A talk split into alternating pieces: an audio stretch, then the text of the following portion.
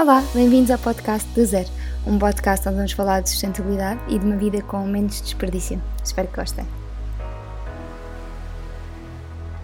Neste nono episódio do podcast do Zero, vamos falar sobre compostagem. O que é que é a compostagem? Eh, quais as vantagens e desvantagens de compostagem industrial? Quais são as diretrizes que existem neste momento na União Europeia e em Portugal relativamente à compostagem e à valorização de resíduos. Vamos perceber um bocadinho a complexidade do problema, falar de bons exemplos eh, comunitários que existem, tipos de compostagem que temos à nossa disposição, seja para fazer em casa, seja para fazer na nossa comunidade. Um, e vamos desmistificar aqui um bocadinho este assunto tão minhoqueiro como muitas pessoas um, acham que é. Sem mais demoras, vamos começar. Vamos começar pelo básico. Toda a gente na, uh, no triângulozinho da sustentabilidade, do Zero Waste, já ouviu a mítica frase da Bia Johnson, que é que temos de recusar aquilo que não precisamos, reduzir aquilo que precisamos, reutilizar aquilo que temos, reciclar os resíduos que, que geramos e compostar tudo o resto. A compostagem é muito simples. É, de uma maneira muito, muito básica, a transformação dos resíduos orgânicos em fertilizante. Portanto, o que vamos fazer é fechar um ciclo de cultivo dos alimentos. Uh, vamos mimetizar o que acontece na natureza, se quiserem. Vamos, uh, se, uma, se uma maçã cair de uma árvore na natureza, estiver no meio do nada, no meio do campo, o que vai acontecer é que a maçã cai, vêm bichinhos, vem o vento, vem o ar, vem a água da chuva, vêm as plantas e essa, um, essa maçã acaba por ser absorvida pelo solo e decomposta pelo solo e vai gerar um adubo que, no limite, até ajuda a fazer crescer uma nova macieira através das sementes. Portanto, eh, é, uma, é, uma, é um processo muito simples que, quando falamos em compostagem industrial ou, ou compostagem doméstica, nós queremos mimetizar. Portanto, falamos de um processo que inclui vários agentes, falamos de resíduos orgânicos, como restos alimentares, falamos de matéria castanha, como resíduos secos, falamos de organismos vivos, falamos de oxigênio, e atenção que os organismos vivos podem ser as minhocas, mas não têm de ser as minhocas, ok? Existe compostagem sem minhocas, e já vamos ver mais à frente. Existe oxigênio, portanto, se não houvesse oxigênio ia acontecer o mesmo que acontece em aterro, que é, uh, iria uh, haver uma deposição dos, dos resíduos orgânicos que não conseguiriam respirar e que se decompunham uh, sem oxigênio, gerando metano, um, portanto, que é um dos gases uh, mais fulcrais para o efeito de estufa, uh, e vamos precisar de água para manter a umidade relativa, ok? Portanto, isto é, de maneira muito básica, o que é compostagem. Mas interessa perceber, assim, a big picture. Interessa perceber em que é que estamos enquadrados quando falamos reciclagem na União Europeia ou em Portugal. Então, em 2008, uh, saiu uma diretiva uh, que recomendava a recolha seletiva de resíduos. Mas, em 2018, esta diretiva passou a ser uma obrigação. E no caso dos biorresíduos, uh, os, os Estados-membros da União Europeia poderiam então, ou podem então, optar pela separação e reciclagem na origem ou pela recolha seletiva. Um, agora vamos nos debruçar, obviamente, um bocadinho mais sobre a recolha seletiva, que é, que, é, que é o que está a ser mais amplamente estudado e onde nós, enquanto consumidores, vamos ter mais papel. Um, e o que, o, que, o que diz esta diretiva e o que foi acordado com os Estados-membros é que até ao final do próximo ano, até final de 2021, vamos, uh, cada Estado-membro vai ter de apresentar um relatório sobre esta recolha seletiva de biorresíduos e uh, sobre a viabilidade da mesma. E quando falamos de viabilidade, um, a União Europeia assume que, se não existir viabilidade económica, ambiental ou técnica para ser realizada esta recolha seletiva, eh, então os Estados-membros não serão obrigados eh, a fazer esta reciclagem ou esta separação e valorização de biorresíduos na origem. Portanto, é necessário haver viabilidade técnica, viabilidade económica e viabilidade ambiental. E sim, não, poderia não ser óbvia a viabilidade ambiental, eh, mas eu estive aqui a ler um estudo muito interessante da Agência Portuguesa do Ambiente uh, em conjunto com a EY, que é, que é uma consultora muito conhecida, que foi feita agora em 2019 e percebeu-se que, segundo um relatório uh, do Estado do Ambiente de 2017, em Portugal continental, nós produzimos cerca de 4,75 milhões de toneladas de resíduos urbanos, uh, cerca de 1,32 kg por habitante por dia, e, segundo o relatório anual dos resíduos urbanos de 2017, 36,6% destes resíduos são biorresíduos, portanto, com potencial para serem valorizados através de compostagem. Então, por que é que isto ainda não se faz? Por um lado, um, existe aqui uma questão de, de, heterogeneidade no que diz respeito à gestão dos resíduos, porque, um, dependendo dos municípios, uh, existem sistemas de triagem ou entidades responsáveis pela, pela triagem, separação e valorização dos resíduos diferentes. Uh, portanto, dos 23, penso que sejam 23, um, das 23 entidades que existem para, para um, de sistemas de, de gestão de resíduos urbanos em Portugal continental, apenas três fazem de uma maneira expressiva vá, um, a recolha dos biorresíduos, são a Algar, a Lipor e a Valor Sul, portanto, um, cada uma é independente uh, e faz sentido que sejam independentes porque em cada município, em cada, em cada região, um, vai existir um fluxo diferente de biorresíduos, porque a população é diferente, porque o acesso a determinado tipo de produto é diferente, porque o descarte é diferente, porque a consciencialização ou a sensibilização para a reciclagem é diferente, portanto, uh, faz sentido que isto seja uma questão um bocadinho mais local. Por outro lado, em Portugal, a responsabilidade da gestão dos resíduos urbanos também está dependente da quantidade diária produzida por produtor, ou seja, se estivermos a falar de uma produção diária de resíduos urbanos superior a 1100 litros, então a responsabilidade da gestão destes resíduos cabe ao próprio produtor. Um, podemos pensar em grandes superfícies, em retalhistas, em distribuição alimentar. Um, no, por outro lado, se for inferior a 1100 uh, resíduos, como os pequenos estabelecimentos, como as habitações, então a gestão dos resíduos é da responsabilidade dos municípios. Portanto, para todos nós, uh, nas nossas casas, a responsabilidade vai ser do município. Um, ou então nós decidimos fazer compostagem doméstica e não comprar produtos que quer que sejam necessários para reciclar, mas é um bocadinho uh, inverosímil acreditar que isto vai acontecer. Um, mas, mas pronto, isto para explicar um bocadinho o panorama uh, nacional. Uh, o, que, o que nós sabemos, uh, por exemplo, é que existe um, um, um, em Lisboa um caso de, de, Em Lisboa, desculpa, em Portugal, um caso de sucesso no que diz respeito à compostagem, que é Viena do Castelo. Uh, em Viena do Castelo, em 2017, foram recolhidos mais de 700 toneladas de resíduos urbanos para compostagem, portanto, já está a ser feito em alguns pontos do, do nosso país. Um, em Lisboa faz-se no canal Oreca, no setor alimentar, vá, nos restaurantes e nas cantinas. Um, mas também temos muito bons exemplos na União Europeia e é por estes bons exemplos que nós temos de nos pautar, como por exemplo Milão. Uh, eu vivi em Milão, por isso fico, fiquei muito feliz de ler este exemplo na, neste estudo da Agência Portuguesa do Ambiente com a EY. Um, em Milão faz compostagem há muito tempo, eu, eu, já fiz quando, quando fui para Milão e já fui há uns 5 ou 6 anos.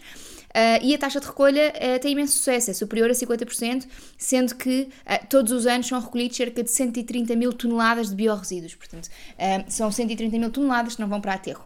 Na Catalunha também houve aqui um, um estrondoso caso de sucesso, ou três, porque em 5 anos as taxas de recolha em, em, aumentaram de 6 para 84% em Tiana, de 20 a 79% em Tona e de 8 a 83% para Rio de Canes. Uh, eu não sei dizer uh, este nome uh, lindamente espanhol, lamento imenso, mas perceberam a ideia. Portanto, a taxa de adoção da compostagem foi muito grande e progressivamente foi sendo melhor. Portanto, temos bons exemplos em Portugal, temos bons exemplos aqui nos nossos vizinhos em Espanha, temos bons exemplos na, em Itália, e portanto o que nós uh, uh, percebemos é que um, alguma coisa há de estar a mudar na Europa e uh, com base neste vá, benchmark que nós temos com estes países até parecidos connosco, nós podemos analisar a nossa viabilidade de fazer ou não compostagem. Um, houve uma, uma, uma avaliação conduzida pela, ou um, estudo conduzido pela Arcadis e pela Economia em 2009, portanto já, já há mais de 10 anos, que avaliava o potencial inexplorado da valorização dos biorresíduos assente numa gestão maximizada do fluxo, ou seja, uma questão muito altamente eficiente. E percebeu-se que se evitássemos a emissão de 10 milhões de toneladas de CO2, que era o que é possível uh, evitar através da valorização de resíduos orgânicos, conseguiríamos contribuir com 4% para o objetivo da redução da União Europeia de até 2020, até este ano, a reduzir 10% as emissões, um, tanto de 2005 até 2020, nos setores uh, não abrangidos pelo uh, Regime Europeu de Comércio e Licenças de Emissão. Portanto, isto é um nome complexo, mas só para dizer que, efetivamente, conseguíamos, uh, através desta valorização dos resíduos, dos biorresíduos, evitar a emissão de 10 milhões de toneladas de dióxido de carbono equivalente. E, por outro lado, foi também percebido que se todos os biorresíduos fossem, fossem transformados em energia, em biogás, uh, e esta transformação em biogás pode ser feita através de incineração, por exemplo, uh, poder-se atingir cerca de um terço do objetivo da União Europeia de 2020 um, para, da utilização das energias renováveis nos transportes. Portanto, um, temos aqui uh, vantagens na valorização, ainda que possa não ser por compostagem, mas na valorização destes resíduos orgânicos que muitas vezes são colocados em aterro. Um, por outro lado, este é o terceiro benefício deste estudo apontado para este estudo conduzido pela Arcadis e pela Economia, um, o, o, Uh, conseguiríamos também, ao compostar, utilizar este fertilizante para os nossos solos, para melhorar os nossos solos, e conseguiríamos melhorar a qualidade dos solos na Europa em cerca de 5% através desta aplicação dos produtos de compostagem provenientes do fluxo de biorresíduos. Portanto, há aqui claras vantagens na compostagem industrial. Um, uma das potenciais desvantagens analisada pela, pela APA e, pelo, e pela UI em 2019 foi do transporte, porque efetivamente o transporte tem a sua pegada ambiental Uh, e para fazer esta recolha destes biorresíduos é necessário uh, haver uma recolha seletiva, haver um, uma rota, rotas novas criadas, existir equipas, existirem caminhões que são movidos, na sua maior parte, a diesel ou a, ou a combustíveis fósseis. Portanto, uh, foi analisada então se seria vantajoso tendo em conta este transporte e os resultados foram muito claros. Um, em, em 2016 um, a APA fez um estudo em 2018 sobre 2016 em que percebeu que o setor dos resíduos representou a nível nacional cerca de 9,6% das emissões dos gases de efeito de estufa nacionais. Portanto, é o sétimo maior contributo no, no que diz respeito às emissões de gases de efeito de estufa na União Europeia, sendo que Face aos resíduos produzidos, Portugal é o país que apresenta uma maior intensidade carbónica da União Europeia e isto uh, é um dado da Pordata de 2019. Portanto, um, o, que, o que se percebeu também em 2017 é que a recolha e transporte dos resíduos indiferenciados realizada pelas entidades gestoras como a Lipor, a Valor uh, representou um, cerca de 60.400 toneladas de dióxido de carbono equivalente. E por outro lado, portanto, agora podemos comparar alhos com alhos, um, as emissões associadas à deposição dos resíduos urbanos em aterro gerou, e agora preparem-se para o número, 25 milhões e 600 mil toneladas de dióxido de carbono equivalente, ok? Portanto, comparamos 60 mil toneladas com 25 milhões e percebemos que é um bocadinho óbvio uh, a vantagem de tirar estes biorresíduos de aterro, ok? Um, portanto, as gerações de metano são efetivamente as que apresentam maior expressão geradas pela, principalmente pela deposição de resíduos em aterro, portanto, uh, cerca de 90% das nossas emissões são emissões de metano e uh, estas emissões de metano vêm uh, em grande parte por estas deposições em aterro e por outra parte na indústria agropecuária, mas isso falamos depois noutra altura. Um, e o que nós chegamos, a conclusão a que se chega é que o tratamento biológico destes resíduos possui então atualmente menor peso do que diz respeito às emissões de gases de efeito de estufa do que o transporte necessário para eles serem efetivamente geridos. Portanto, a viabilidade ambiental que a União Europeia pede aos países para analisarem está analisada, é mais eficiente. A outra grande questão é a viabilidade económica, porque, um, efetivamente, para nós fazermos esta, esta gestão dos, dos biorresíduos, é necessário fazermos uma recolha seletiva bastante frequente, porque em Portugal temos um clima quente e não, não nos basta fazer a recolha seletiva de resíduos orgânicos uma vez por semana no verão, como acontece na Alemanha, e uma vez de 15 em 15 dias no inverno. Portanto, isto para nós é, é impensável, porque iria, eh, em termos de saúde pública, iríamos uh, estar a, a colocar aqui um grande risco, uma grande pressão sobre estes sistemas. Portanto, o que é que nós fomos, fomos ver é que países é que são parecidos connosco e quantas vezes por semana é que eles recolhem resíduos. E chegamos ao exemplo de Espanha que uh, faz recolhas seletivas destes bio, de biorresíduos duas a três vezes por semana, onde é feita, uh, e o custo estimado é no máximo 150 euros por tonelada recolhida. E por isso o que é que nós uh, calculamos? É que, ok, então vamos, fazer, vamos ver os nossos custos com uma, com uma recolha duas a três vezes por semana, e se forem até 150 euros por tonelada, que é o custo máximo espanhol, então vamos declarar que existe viabilidade económica para fazer a compostagem. se, acho, se eu acho que esta é a melhor maneira de fazer o estudo de viabilidade económica, uh, sim e não. Uh, acho que a definição do, do preço uh, por tonelada não devia ser feita assim, mas sim em função do benefício adquirido através da compostagem e de um comparativo com o que se faz com a reciclagem e não com base no que é feito em Espanha ou noutro país qualquer. Mas foi assim que o estudo analisou, uh, por isso deixo só a minha ressalva, uh, que vale o que vale, que, que é nada, mas, um, mas o estudo foi feito com, com o custo máximo sendo do espanhol. E eu percebo porquê, porque eles têm de, um, cada Estado-membro tem de justificar porque é que considera inviável economicamente. E se há outro Estado-membro que faz, então uh, fica acima disso, fica um bocadinho difícil de explicar que não temos condições para. Agora, um, nós não temos de ser comparados a um país que possa ter ou mais dinheiro que nós, ou menos dinheiro que nós. Acho que não, é, não é um ótimo critério. Mas é, é, o que é. Portanto, neste modelo económico foi, foi percebido que os nossos parâmetros uh, para calcular a viabilidade económica iam ser os custos com a equipa, uh, que estão estimados em cerca de 45 mil euros por ano para uma equipa de 30 pessoas, por cada rota, uh, os custos com a viatura, portanto, o renting, o seguro, a manutenção, que estão estimados em cerca de 30 mil euros por ano, e o consumo de combustível a 54 litros por 100, por 100 km, um, que, é, é, que é estimada 1,35€ por litro. Portanto, Analisando tudo isto, nós tínhamos de chegar a um custo por tonelada máximo dos tais 150 euros do nosso benchmark espanhol. E o que foi? A conclusão a que se chegou é que para 40, 49% dos municípios existe esta obrigatoriedade então porque, de, de, recolha de biorresíduos porque existe viabilidade económica, ou seja, porque a, a, a recolha deste, e tratamento destes biorresíduos estaria então abaixo destes 140 euros por tonelada recolhida. Um, portanto, este modelo, portanto, nós estamos a falar de 40, 49% dos municípios, mas que abrange na realidade 7,5 milhões de habitantes. Portanto, estamos a falar de uma grande parte da população, porque, obviamente, onde existe maior viabilidade económica é onde há mais pessoas e mais resíduos uh, e onde é mais eficiente este transporte ou esta recolha. Um, e na realidade há aqui boas, boas, muito boas notícias, porque para chegar a impactar estas 7,5 milhões de pessoas em Portugal, vamos conseguir uma captura anual de cerca de 600 uh, mil toneladas de biorresíduos e o custo médio estará nos 99 uh, euros por tonelada, portanto não estará ainda nos 150 euros por tonelada. Um, portanto, de acordo com esta modelização económica, apenas um, uma, uma parte de 23% da população, que equivale a 21,5% do potencial de biorresíduos capturáveis, não teria então a viabilidade económica e estaria isenta pela União Europeia de fazer a compostagem. Um, existem também um, municípios que estão aqui no limbo, como é o, o, o, caso do município da Covilhã, em que o valor mínimo um, estimado é de 150 euros por tonelada, portanto está aqui mesmo, mesmo no limite, e uh, municípios que estão claramente fora e claramente uh, estão dispensados desta, desta, deste tipo de sistemas de, de seleção de, e de transporte e de recolha de biorresíduos, porque efetivamente não é viável economicamente. Estamos a falar, por exemplo, do município de Oleiros, onde o valor máximo estimado é de 5.400 euros por tonelada. Portanto, aqui sim já estamos a falar de uma desculpa válida.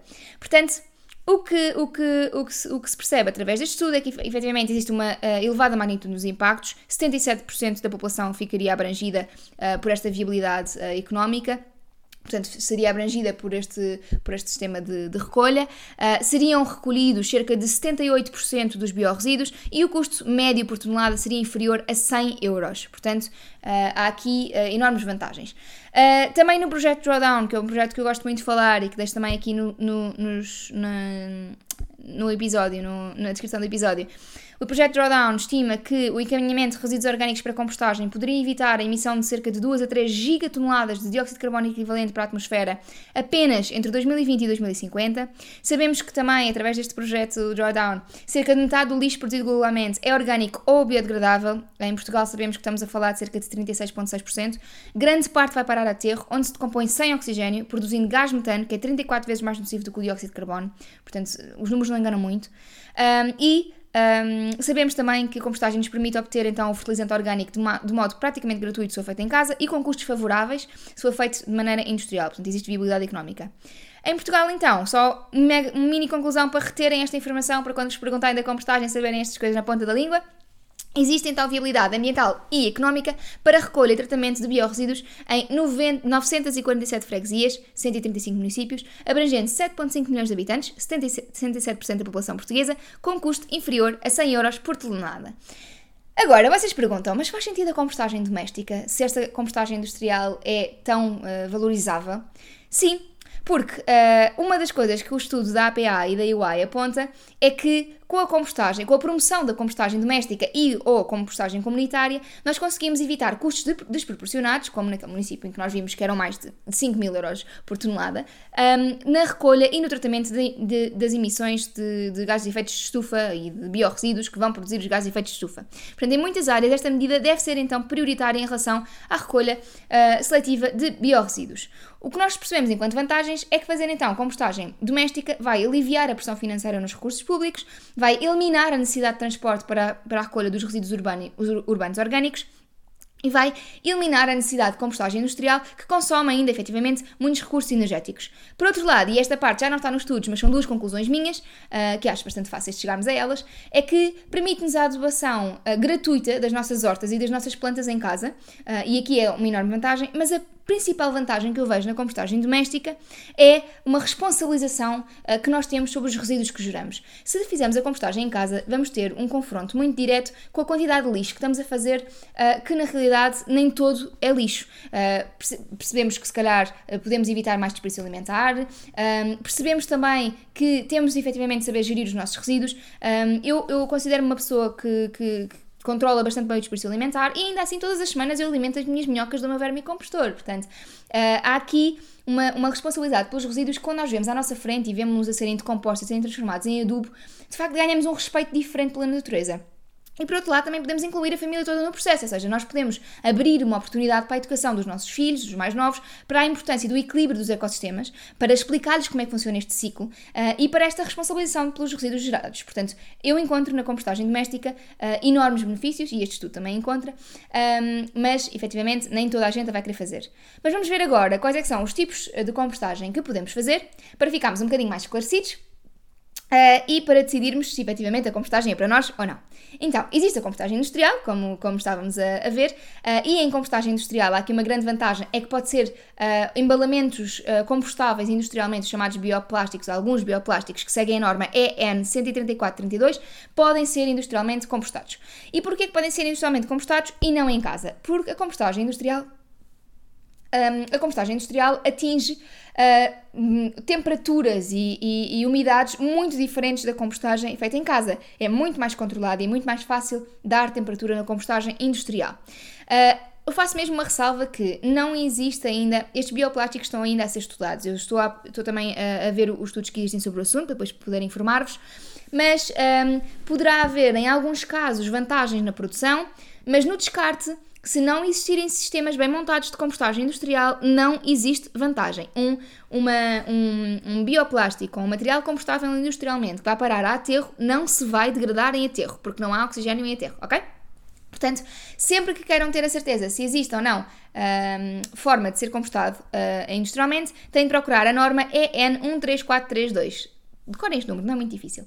Uh, de qualquer das maneiras, em Portugal sabemos que só há três centrais uh, ou três uh, entidades de gestão de resíduos que fazem este tipo de compostagem no Algarve, no Porto e em Lisboa, um, mas que ainda assim ainda estão em fases muito muito primárias, podemos dizer, e portanto não é todo o embalamento que nós colocamos para, um, para compostagem que vai ser compostado. Sendo que embalamento compostável industrialmente entra na categoria de plástico, ok? Um bioplástico é um plástico e é para colocar no contentor amarelo, ok? É com o ponto amarelo.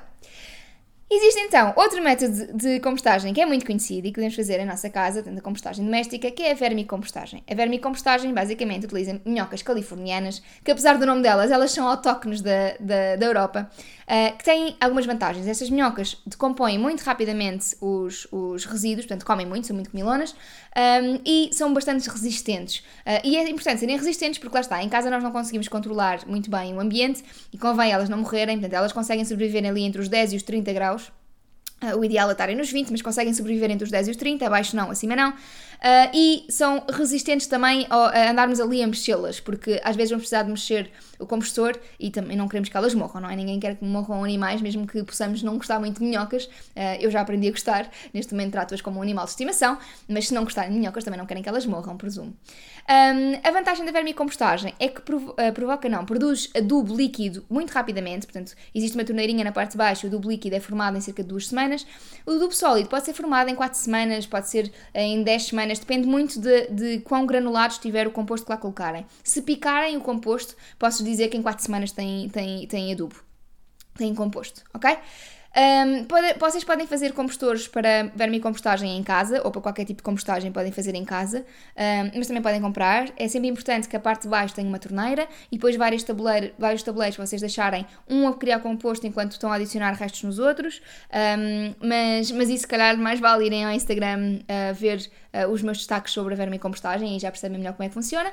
E para comprarem minhocas ou compostores, tem a BioRecycle e tem o Eco Growing, de, em termos de, de, de vermicompostagem. No vermicompostor, nós conseguimos compostar tudo aquilo que forem vegetais, frutas, comida cozinhada, paras de relva, sendo que não convém pôr demasiado, borras de café, saquetas de chá, uh, só de papel e fio de algodão, que posso-vos mesmo dizer que é praticamente impossível. Um, portanto, eu diria mais folhas de chá. Podem pôr flores, mas atenção, flores sem pragas uh, e não ponham sementes de flores, porque senão vai nascer uma floreira no compostor. Podem pôr pão, podem pôr sopa, atenção à umidade no compostor. Podem pôr bolos, bolachas, massas, arroz. Não podem pôr carne, peixe, laticínios, citrinos e cebolas também não, são muito ácidos e as minhocas não gostam. E mesmo que não fizessem com minhocas, como vamos ver à frente, não criam um, um composto tão interessante para a horta, ok? Fica um, um, o pH fica, fica muito ácido. Um, não coloquem sementes no compostor, porque efetivamente cresce lá tudo. Não coloquem uh, plantas com raiz. Cabelos e pelos, vocês podem colocar no compostor, mas eles não se vão compostar. Porque um, os cabelos e os pelos uh, duram anos e anos e anos no, no, no, ambiente. O que serve também para pensarmos um bocadinho que nem tudo o que é natural é assim tão, tão bom ou tão benéfico. Porque um, efetivamente demoram muito tempo a decompor-se, ok? Roupa não coloquem, mesmo que seja 100% algodão ou algodão orgânico, vai demorar imenso tempo a ser uh, degradado. Podem colocar um bocadinho, mas não coloquem 5 t-shirts, não é? Um, aliás, tentem sempre valorizá-las e mantê-las bem e não, tenham, se desfaçam t-shirts assim. Um, embalagens biodegradáveis não podem ir para o, para, para o compostor. Exceção, e que pode não ser exceção. Um, embalagens de compostagem domesticamente compostáveis. Não existe nenhuma norma europeia uniforme, consensual sobre a compostagem doméstica, ok? Não existe. Existe uma norma austríaca, existe uma, nova, uma norma australiana em que certificam produtos como sendo home compostable. Uh, sim, existem estas normas.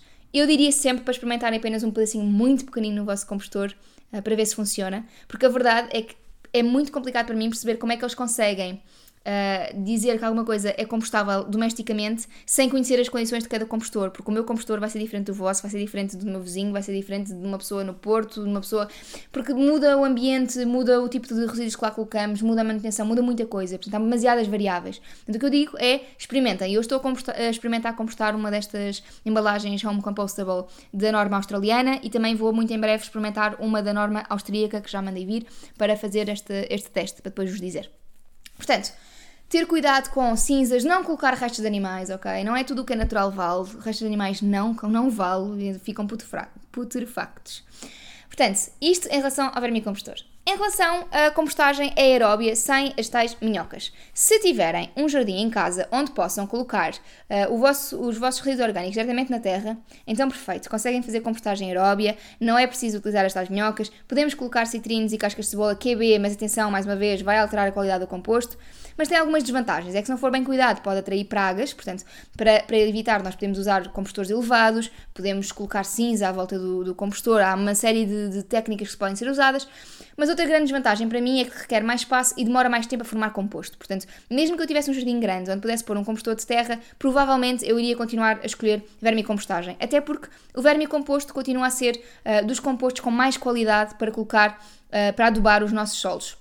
Por algum motivo, vocês veem à venda uh, compostos à base de estrume de animais ou de humus de minhoca. Portanto, são os dois compostos muito bons. Uh, este vermicomposto criado, este composto criado pela compostagem aeróbia não é necessariamente espetacular.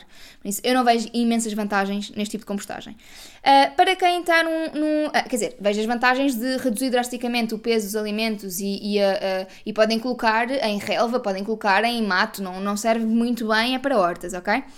Um, para quem não tem jardim, uh, mas também não quer fazer vermicompostagem, existe, uh, existem compostores giratórios que são elevados, em que basicamente funciona como a compostagem aeróbia, podem pôr secos e podem pôr matéria orgânica, e basta irem girando uh, de cada vez que adicionam. Uh, geralmente são de dois compartimentos para um ficar a criar composto enquanto adicionam no outro. Uh, e se vocês quiserem encontrá-los na net, vão ter de procurar por Tumblr Composter Bean ou Composting Bean ou Tumblr Composter. não é muito fácil encontrar para Portugal. na Amazon talvez consigam alguns com entregas, ok? No limite, tudo serve para fazer compostagem. É, é muito fácil montar um compostor com caixas de plástico todas iguais, fazendo furinhos entre as caixas para passar, uh, para as minhocas poderem passar de um lado para o outro e para o líquido poder escorrer para baixo. Um, podem usar caixas de madeira, podem usar o que quiserem. Eu vou-vos deixar na descrição alguns links de exemplos um, para, para perceberem como é que se pode fazer em casa. Um, por outro lado, agora interessa-nos só perceber como é que efetivamente podemos começar a compostar. Ora, vamos assumir um sistema de compostagem em caixas Uh, sendo que, vamos, eu vou falar na vermicompostagem porque tudo o resto é mais fácil. Portanto, o que nós fazemos é, colocamos matéria castanha na base do compostor, portanto é a segunda gaveta, porque a primeira gaveta, a de baixo, é onde vão estar onde vai escorrer o nosso líquido e vamos deixá-la sossegada. Se quiserem, ponham-lhe uma, uma torneirinha ou uma, uma rolha ou o que seja para irem abrindo e tirando o líquido. Portanto, por cima dessa primeira base, vocês vão colocar uma, uma caixinha. Aí vamos colocar um bocadinho de nada de matéria castanha, só para, só para, para as minhocas não caírem. Adicionamos as minhocas californianas. Adicionamos a nossa matéria verde, os nossos resíduos orgânicos triturados, de preferência. Cobrimos com matéria castanha, e isto é muito importante cobrir bem com matéria castanha, porque a compostagem não tem cheiros se a cobertura for bem feita. E vamos continuando a pôr matéria orgânica, matéria castanha, matéria orgânica, matéria castanha no nosso compostor. Quando enchemos esse tabuleiro ou essa gaveta, então vamos mais uma caixa por cima, também com buraquinhos, e uh, na de baixo não tocamos mais e na de cima vamos começar a fazer a mesma coisa, colocar matéria orgânica, matéria castanha. Não precisamos de pôr minhocas na de baixo para de cima porque elas sobem sozinhas, ok? Quando acabarem e se fartarem do tabuleiro de baixo, elas sobem para de cima. Portanto, quando o tabuleiro estiver cheio, mais uma vez, repousa. Quando o de baixo estiver uh, com o composto formado, então pegam nesse, nesse, um, nesse tabuleiro que já tem o composto formado, colocam-no por cima do, do, do outro tabuleiro uh, onde têm estado a adicionar um, uh, resíduos orgânicos e resíduos secos um, e vão deixar, abrir a tampa para as minhocas mergulharem para baixo do composto, vão tirando a parte de cima, as minhocas entretanto vão descendo para, as, para, para a gavetinha de baixo e vocês conseguem retirar o composto todo de cima. E depois é deixar o de baixo a maturar enquanto vão adicionando uh, restos ao de cima. Portanto, é mesmo, mesmo muito, muito simples. Não há, não há grande coisa aqui, uh, grande invenção da roda no, no caso do, do compostor. Podem ter alguns problemas com o compostor, podem ter mau cheiro se estiverem a colocar matéria orgânica a mais, ou uh, podem ter uh, a matéria verde mal tapada, pode haver muita umidade, há muitas coisas que podem acontecer, mas eu também vos deixo aqui um link onde podem encontrar algumas das soluções. Uh, sendo que, vou-vos dar uma dica que eu uso imenso no meu compostor, que é, se começa a cheirar um bocadinho, Uh, e eu tenho tudo bem tapado uh, em termos de matéria orgânica, está tudo bem tapado com secos. Eu ponho um bocadinho de café para as minhocas se reproduzirem, porque provavelmente pus comida a mais, então elas reproduzem-se. Um, por isso, Existem muitas maneiras de controlar o, o, o, compostor e é mesmo muito fácil manter. Ouçam, eu tinha fobia de minhocas e se eu consigo fazer bem a minha compostagem, acho que toda a gente consegue. E é mesmo prazeroso ver os nossos resíduos transformarem-se em adubo e utilizar para adubar a nossa horta e que nos vai dar comida. Neste momento está a dar-nos framboesas deliciosas. Um, então, como é que vamos então utilizar este composto? Então, para utilizar o composto, fazemos uh, o líquido da compostagem que sai da tal primeira gavetinha, utilizamos numa porção de 1 para 10, um, uma porção de composto, 10 porções de água para regar a terra, ou 1 para 15 para pulverizar as plantas. Eu nunca precisei de pulverizar plantas, ok? Não é suposto pulverizar muitas plantas da nossa horta. Para utilizar o composto sólido, utilizamos 5 a 10 litros de metro quadrado por metro quadrado de solo, ok? Portanto, para uma parte de adubo nós colocamos 3 partes de terra, mais ou menos. Fazemos uma valazinha à volta da planta, colocamos o composto uh, e se quisermos para depois de, de, das épocas de plantio uh, limpar a nossa terra e, e conferir-lhe nutrientes, nós tiramos as raízes todas, tiramos tudo, adicionamos composto à terra para repor os nutrientes e preparamos assim a próxima época de cultivo. Um, também podem utilizar em vasos, colocando uma, uma camada muito fininha de, de, composto por cima e regando para os nutrientes do composto descerem até às raízes. Há muitas maneiras de utilizar composto. Um, muitas pessoas perguntam o que é que fa podem fazer ao composto um, se não tiverem plantas em casa ou se não tiverem horta. E, sinceramente, eu não sei se isto é uma, uma, opinião muito consensual, mas se vocês tiverem um jardim ao pé de casa, uma árvore plantada ao pé de casa, porquê é que não colocam composto nesse, nesse, nesses organismos vivos, não é? Portanto, só vão estar a adubar, isto vai melhorar a qualidade do solo. Por outro lado, se não têm nada disto a pé de casa, se não se sentem confortáveis, porque é que não vão ao mercado de produtores e perguntar aos produtores se não querem o vosso composto? Explicam o que é que colocaram no composto, explicam que é um vermicompostagem. Portanto, vocês podem, há sempre utilizações para o composto, nem que seja vendê-lo no LX, há sempre utilização para o nosso composto. Portanto, espero ter ajudado a, a, a, tirar aqui algumas dúvidas sobre, sobre compostagem. Espero que se sintam incentivados a fazer. Se tiverem dúvidas, vão ao meu Instagram, eu tenho um destaque de compostagem onde mostro o meu compostor. Uh, se tiverem mais dúvidas, mandem-me mensagem, estou sempre disponível uh, para responder às vossas dúvidas. Posso demorar às vezes um bocadinho, mas estou disponível. Por isso, alguma dúvida também digam. Não deixem de fazer compostagem por terem dúvidas uh, e espero também que percebam a importância da compostagem no geral, seja industrial, seja doméstica, para, para o meio ambiente. Vemo-nos no próximo episódio.